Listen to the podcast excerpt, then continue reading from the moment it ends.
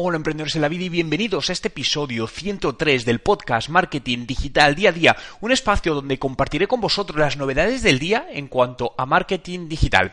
Hoy vamos a tratar dos temas principales. Voy a compartiros cinco herramientas con las que podéis hacer eh, gratuitamente vuestra página web y hablaré de Tesla y su nueva línea de negocio relacionada con los seguros que es muy interesante el enfoque que le están dando y sobre todo, ¿marcará esto un punto de partida de algo distinto? Hoy es 2 de septiembre de 2019 y mi nombre es Juan Merodio.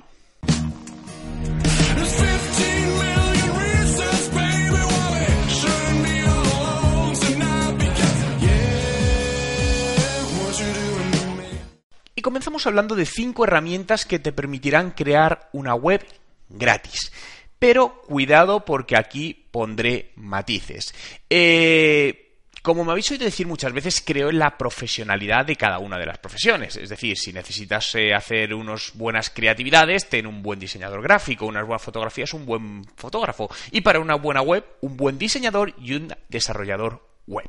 Por lo tanto, estas herramientas que os voy a compartir eh, yo no estoy muy a favor de ello, salvo el momento en el que se dé. ¿Qué quiero decir? Imagínate que estás montando un negocio, estás validando una idea de negocio, quieres montar algo y dices, oye, y hablas con una agencia, con un desarrollador y ves que el presupuesto pues es elevado para lo que tienes o lo que quieres invertir, ¿no? Entonces, en estos casos, este tipo de páginas web me parecen más que interesantes para validar esto. Es decir, déjame ponerte un ejemplo. Imagínate que tienes 3.000 euros para validar una idea de negocio y te dicen, oye, la web son 1.500. Y dices, vale, ya tienes que invertir 1.500 en la web y para publicidad, para validar, solo te quedan 1.500. Perfecto.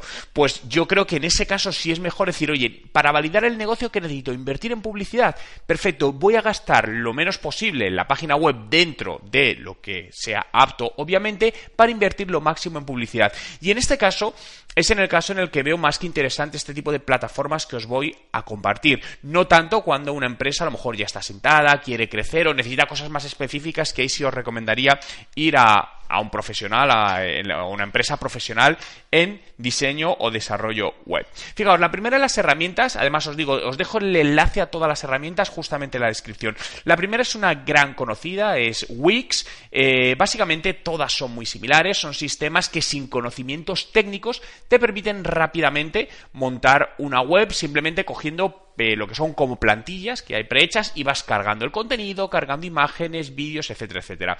Es cierto que todas tienen una versión gratuita y versión de pago. Eh, normalmente, a ver, si vas a hacer algo con esto te recomendaría la versión de pago eh, porque cuando entres vas a ver las diferencias, ¿no? Pero normalmente las versiones gratuitas pues suelen incluir publicidad de ellos o tienen muchas limitaciones que no son interesantes. Pero es cierto que también las versiones de pago al final podemos estar hablando pues, de pocos eh, euros o dólares al mes por tener toda la página web.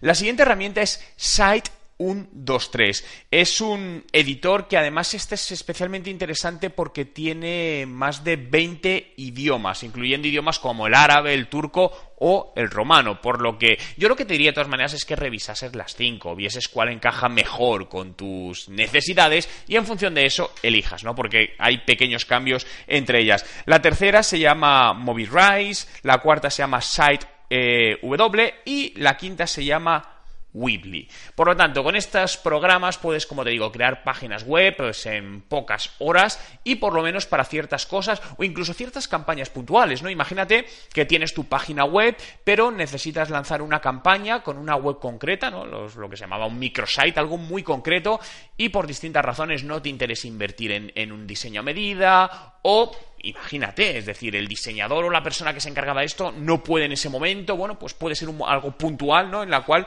esta herramienta te puedes apoyar y es más que interesante. Pero recuerda, tiene muchas limitaciones. Si tú quieres, tu negocio tiene una fuerte base digital, sí te recomendaría hacer un desarrollo a medida para poder trabajar con mucho más detalles temas como la ciberseguridad, el posicionamiento en buscadores, la velocidad de carga, etcétera, etcétera, etcétera. Porque estas van muy, muy limitadas y no hay nada mejor que cuando al final haces algo mucho más a medida puedes utilizar eh, gestores como WordPress que son muy muy completos, ¿no? Y la siguiente noticia de la que os iba a hablar es de Tesla y su nueva línea de negocios. Ha creado, ha puesto en marcha, de momento solo en California, una línea para seguros de coches, seguros de sus coches, ¿no?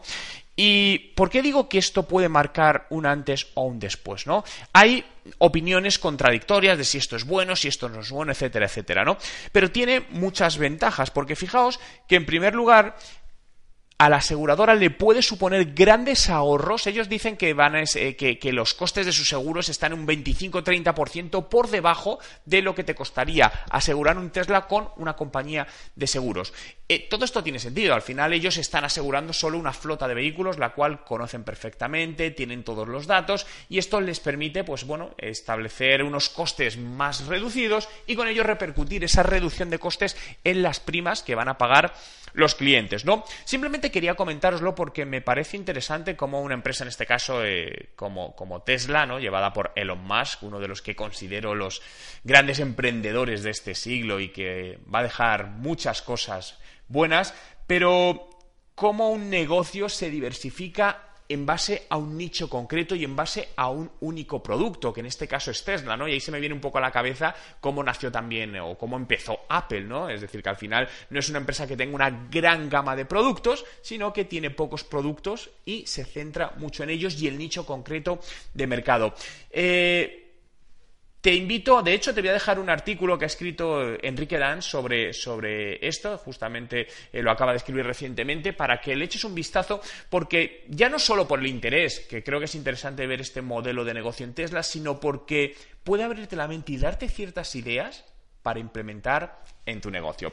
Gracias a todos por estar ahí un día más, por hacer realidad este podcast Marketing Digital día a día. Puedes seguirlo en Spotify, busca Juan Merodio, dale a seguir y de esta manera podré avisarte diariamente de los podcasts y así que estés informado y no te pierdas ninguna información relevante para tu negocio.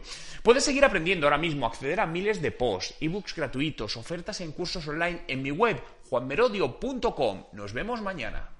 Ah, por cierto, y antes de que te vayas, si quieres seguir aprendiendo, puedes acceder ahora con descuentos exclusivos a mis cursos, cursos de estrategia de marketing digital, de Instagram para los negocios, YouTube para los negocios y mi nuevo curso de WhatsApp Marketing con un 50% de descuento. ¿Dónde lo tienes? Abajo en la descripción del vídeo.